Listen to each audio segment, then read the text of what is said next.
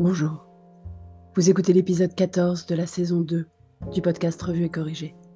Cet épisode est tiré d'un billet du blog publié le dimanche 20 septembre et s'intitule Ruth Bader Ginsburg. Ruth Bader Ginsburg est morte. J'ai vécu aux US entre 1994 et 1997 et j'y ai vécu les premières années de Ruth Bader Ginsburg à la Cour suprême.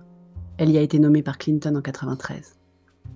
Accessoirement, j'y étais aussi pendant la campagne pour la réélection de Bill Clinton. La période, couplée au fait que la majorité de mes amis de dorm, ma résidence universitaire, étaient en poli-sci, Sciences Po, m'ont fait m'intéresser énormément au système américain. Je me doutais bien que les élections américaines allaient occuper mes préoccupations et ce blog podcast en cette rentrée, comme je vous le disais à l'épisode 1 de cette saison 2. Roe v. Wade.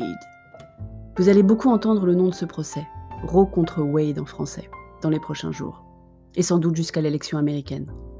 Parce qu'aux US, le droit à l'avortement n'est pas une loi. C'est une décision de la Cour suprême qui fait office de loi, jusqu'à ce qu'une décision ultérieure l'invalide. On n'en a jamais été aussi proche. C'est aussi ce qui explique que certains États conservateurs aient fait passer des lois à leur niveau pour l'interdiction de l'avortement, puisqu'ils essaient de provoquer un nouveau jugement de la Cour suprême, qui pourra intervenir une fois que tous les autres recours, ils sont nombreux, le système américain est un millefeuille, même bien rodé, c'est un millefeuille. Donc, ce jugement pourra intervenir une fois que les autres recours seront épuisés. Petite parenthèse. Si vous souhaitez en savoir plus sur le système américain et surtout sur la femme exceptionnelle qu'était Ruth Bader Ginsburg, une des premières femmes diplômées de la fac de droit de Harvard, la meilleure aux US, une femme qui s'est battue pour les droits des femmes toute sa carrière, je vous conseille le biopic Une femme d'exception, une étrange traduction du titre anglais On the Basis of Sex. Il est dispo jusque vendredi soir prochain sur Canal. Peut-être qu'ils vont réussir à le prolonger au regard de l'actualité. Mais revenons au cœur du sujet. On connaît la séparation des pouvoirs exécutifs, législatifs et judiciaires en France. Mais aux US, ils vont quand même un cran plus loin dans l'indépendance du judiciaire avec la Cour suprême. La Cour suprême est composée de neuf juges, nommés à vie, même s'ils peuvent démissionner nombre impair pour qu'il n'y ait jamais égalité des votes. Et les juges sont marqués politiquement. Ils ont souvent eu des carrières de juristes, avocats et ou magistrats qui ont pu lever le voile sur leur position sur des sujets de société. En plus, c'est le président qui les nomme, donc on imagine facilement qu'ils sont plutôt d'accord sur les grands sujets. Le président doit cependant les faire valider par le Sénat, ce qui complique un peu les choses quand le président et le Sénat ne sont pas du même bord politique.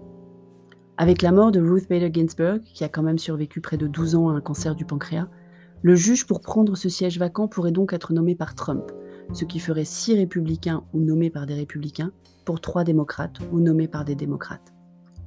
À noter quand même que parmi les trois démocrates, il y a deux femmes, les deux qui restent, toutes deux nommées par Obama. Ça va être un beau bordel. La Cour suprême n'a pas que statué sur l'avortement en 1973. Elle a aussi invalidé le recompte des voix en Floride en 2000, Bush v. Gore, permettant l'élection de George Bush Sr. En 2015, Oberfeld v. Hodge, elle a déclaré le mariage gay comme un droit constitutionnel en vertu du 14e amendement.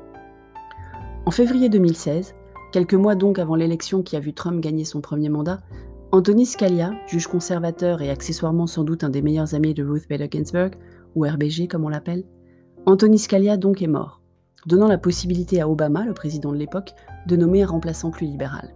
Les républicains étaient montés au créneau, criant au scandale, exigeant d'attendre l'élection qu'ils ont gagné donc, et Trump a nommé un nouveau justice conservateur.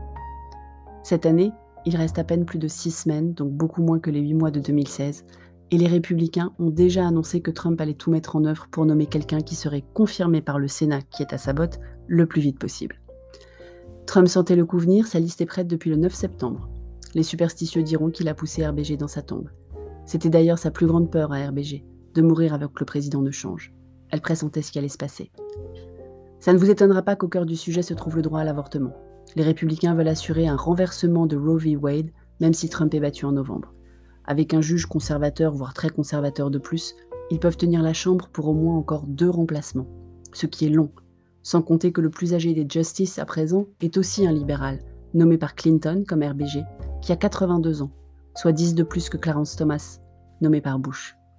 Le balancier de la justice américaine ne va pas être équilibré pendant un moment si Trump arrive à une nomination avant novembre. Il a même d'ailleurs jusque janvier, puisqu'aux US il se passe deux mois entre élection et prise de fonction, pour le président comme pour le Sénat. J'ai encore mal à mon humanité. Merci de m'avoir écouté. Si vous écoutez sur Apple, surtout laissez un commentaire avec vos 5 étoiles. Et sur toutes les plateformes de balado-diffusion, abonnez-vous et partagez. À bientôt.